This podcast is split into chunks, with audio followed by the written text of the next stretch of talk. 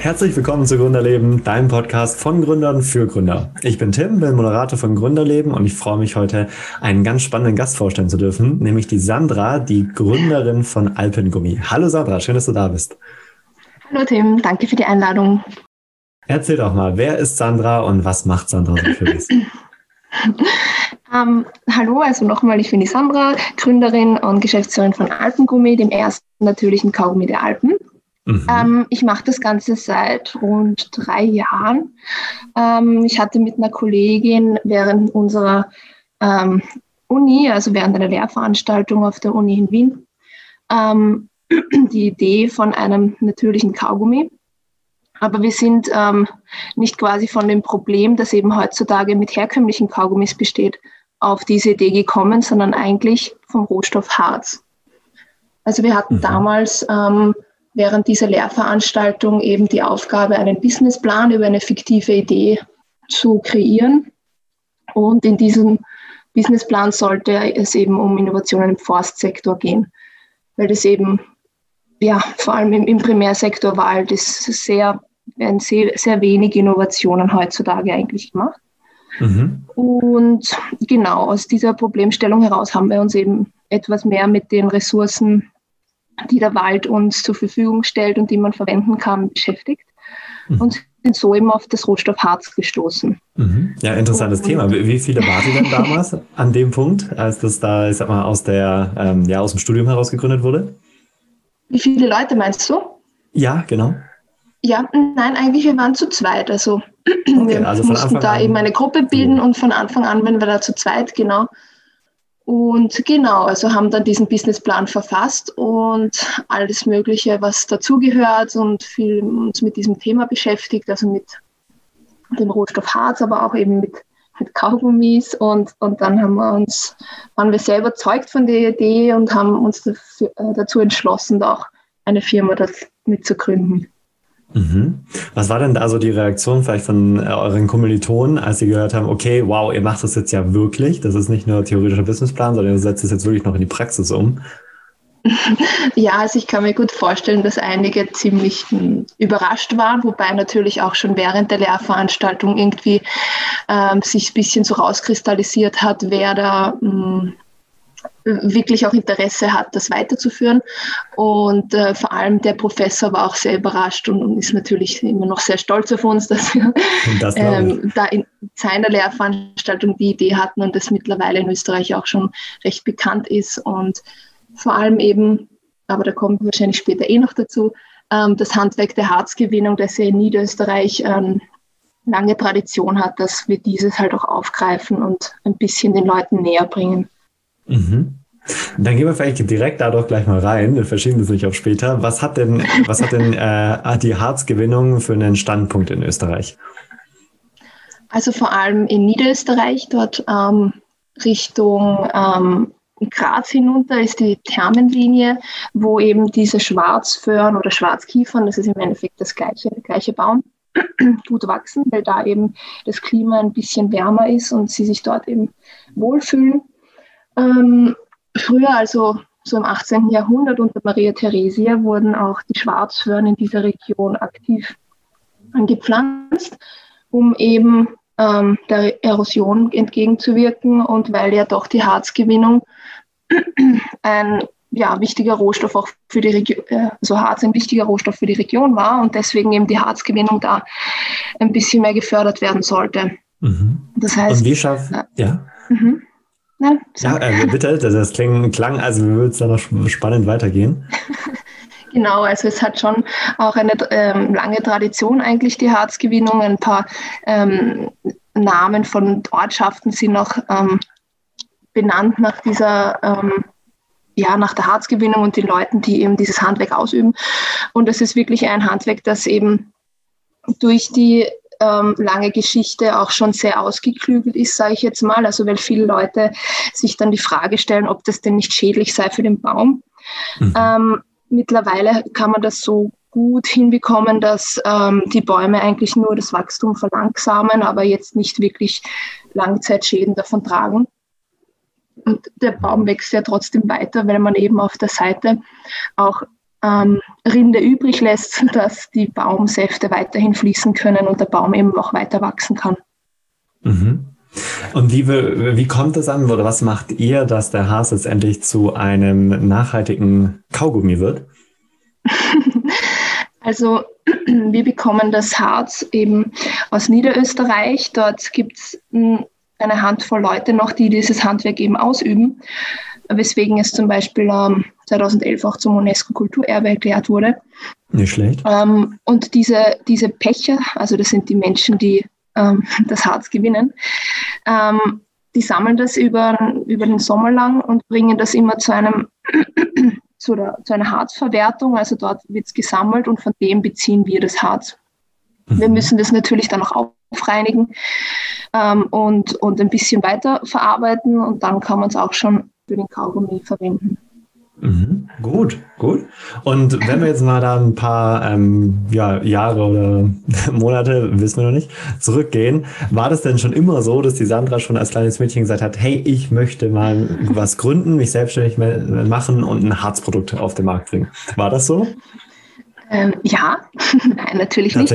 Also ähm, nein, mir war das immer, also was ich später mal beruflich machen werde, war immer so ein großes Fragezeichen bei mir. Also ich ähm, hatte da nie irgendwelche großen Visionen oder, oder wollte mich da auch nicht festlegen. Ich meine, was mich schon immer interessiert hat, war so ähm, Biologie und die Natur und die Zusammenhänge, ähm, die bestehen, also auch jetzt ähm, in Richtung Chemie und so weiter. Habe das dann auch in, in, in meinem Studium ähm, weiterverfolgt. Also ich habe eben im Bachelor Biologie studiert und im Master eben äh, Umweltwissenschaften, weil mir einfach ähm, ja, die Umweltprobleme, die heutzutage ja bestehen und auch teilweise immer schlimmer werden, äh, irgendwann während meines Studiums dann eigentlich sehr bewusst geworden sind und ich mir gedacht habe, okay, wenn, dann will ich ähm, auf jeden Fall was machen, was für mich sinnvoll erscheint und jetzt nicht zum Beispiel bei einem großen Konzern zu arbeiten, wo man einfach nur eine Nummer ist und, und eigentlich nichts Positives beitragen kann zum, zum ja, System oder zur Umwelt oder zum Sozialen. Und ähm, das war immer schon so mein, mein Hinter, äh, Gedanke, Hintergrund irgendwie. Ich hatte na, also während des Studiums auch ähm, in einem Startup gearbeitet. Mir hat das eigentlich recht gut gefallen, so kleine Strukturen wo man recht schnell Dinge umsetzen kann, wo man Ideen einbringen kann, die dann noch wirklich eben umgesetzt werden. Und ähm, genau, also und dieser Spirit hat mir eigentlich sehr gefallen. Und wirklich diese, diese Idee, die wir da während der Uni hatten, war eigentlich ein Zufall. Also das war jetzt nicht so, ähm, also viele sind ja auch, das war ganz spannend während der Lehrveranstaltung, die waren nämlich, ja, nicht so spannend, sage ich mal. Und viele haben gleich in der ersten Einheit aufgehört. Und ich habe einfach nur weitergemacht, weil ich sonst keine äh, anderen hatte, die mir in den Zeitplan gepasst haben. Also, das war dann irgendwie schon so, mh, hm, ja, eben wie gesagt, mehr Zufall als jetzt äh, explizit ausgewählt. Und genau, also ähm, das hat uns dann beide, also meine Kollegin und mich eben ähm, sehr inspiriert und, und hat für uns beide Sinn gemacht, weswegen wir dann eben entschieden haben, uns mit dieser Idee auch selbstständig zu machen. Nachhaltigkeit also schon immer mhm. ein Thema für dich und dann im Studium kam die Gelegenheit, dich auch jetzt noch selbstständig zu machen und da eine Idee gefunden, die sogar sehr nachhaltig ist, die auch genau. erstmalig genau. äh, ist, da wo du, äh, also in Österreich, und mhm. da dann die Chance einfach gegriffen. Genau. Co-Geschäftsführer. Mhm. Cool. Ähm, was würdest du sagen, war denn vielleicht so das äh, Highlight oder was hat euch oder dir vor allem am meisten Spaß gemacht beim Gründungsprozess? Ich glaube, es war wirklich diese, ähm, ja, dass man immer was Neues lernen kann, aber das ist jetzt eh auch noch so. Also ich meine, mhm, sind gut. Gott sei Dank. nicht mehr im Gründungsprozess jetzt am Anfang, also schon noch in, in, äh, in im ersten Jahr. Also die Firma gibt es jetzt seit eineinhalb Jahren. Also schon noch relativ neu, aber eben dieses immer wieder vor neue Herausforderungen gestellt zu werden, immer wieder über sich hinauszuwachsen und da eben Lösungen für Probleme zu finden, die eben vielleicht davor noch niemand anderer hatte, das macht, finde ich, am meisten Spaß. Ich hatte mhm. immer Angst, so während meines Studiums, dass ich halt dann irgendwann einen Job habe, wo ich nur vom Computer sitze und immer das Gleiche mache und dass es ganz langweilig ist. Und, und ich glaube, von dem her ist das schon irgendwie so die richtige Schiene, wo ich mich halt auch herausgefordert sehe und ja, meinen Horizont auch erweitern kann und auch sagen kann, ja, also sehe, welche Bereiche mir eben am meisten Spaß machen und wo ich am, am besten drinnen bin, die, die behalte ich mir quasi und die anderen, da suche ich mir halt wen, der sich da gut oder besser auskennt und das lieber macht als ich. Mhm. Ähm, viele haben ja Angst, dass sie später irgendwas arbeiten müssen, was ihnen eigentlich gar keinen Spaß macht, dass sie nur acht bis zehn Stunden am Tag nur am Laptop zum Beispiel sitzen müssen. Ähm, wenn du jetzt deinem jüngeren Selbst ähm, in deiner aktuellen Lebensposition einen Tipp mitgeben könntest oder irgendeinen Satz, sage ich mal, welcher wäre das denn? Ja, eigentlich eh schon das, was du auch ähm, vorher formuliert hast. Ähm, ja, dass man halt schauen soll, wo ähm, seine Interessen liegen und auch seine Dinge, wo man halt gut drinnen ist. Und dass man sich dann nach dem richtet und, und schaut, dass man in diesem Bereich halt, ähm, ja, es muss jetzt nicht unbedingt eine Arbeit sein, aber eine Art Beschäftigung findet. Du musst jetzt ja Gott sei Dank nicht nur von einem zweiten Job leben, sondern du machst ja Alpengummi hauptberuflich. Genau, ja. Mhm. Mhm. Ich meine, was einem bewusst sein muss, ist, dass ähm, ja, die meisten Startups halt keine Unicorns sind, wo man nachher dann äh, Millionen verdienen kann damit. Also man muss schon noch ein bisschen eine Resilienz haben und sagen, dass einem das mhm. Geld halt nicht so wichtig ist, vor allem am Anfang, wo man eher nur investiert, äh, anstatt rauszunehmen. Mhm. Resilienz, also Widerstandsfähigkeit, würdest du sagen, das ist etwas, was vielen Gründern da draußen vielleicht fehlt oder was auf jeden Fall einen großen Teil zum Erfolg eines Startups beiträgt?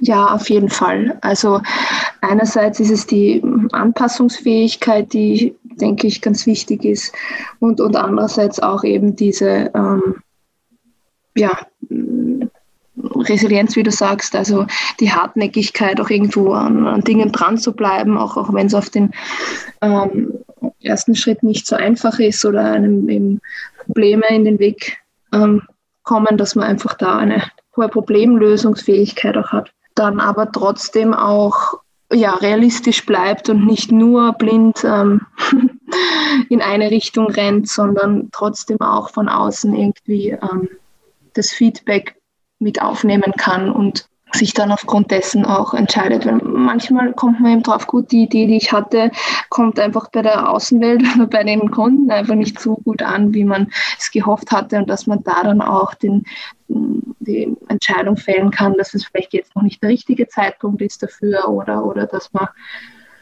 ja, sich vielleicht auf andere Ideen konzentrieren kann, die vielleicht ähm, passender sind zum mhm. jetzigen mhm. Zeitpunkt.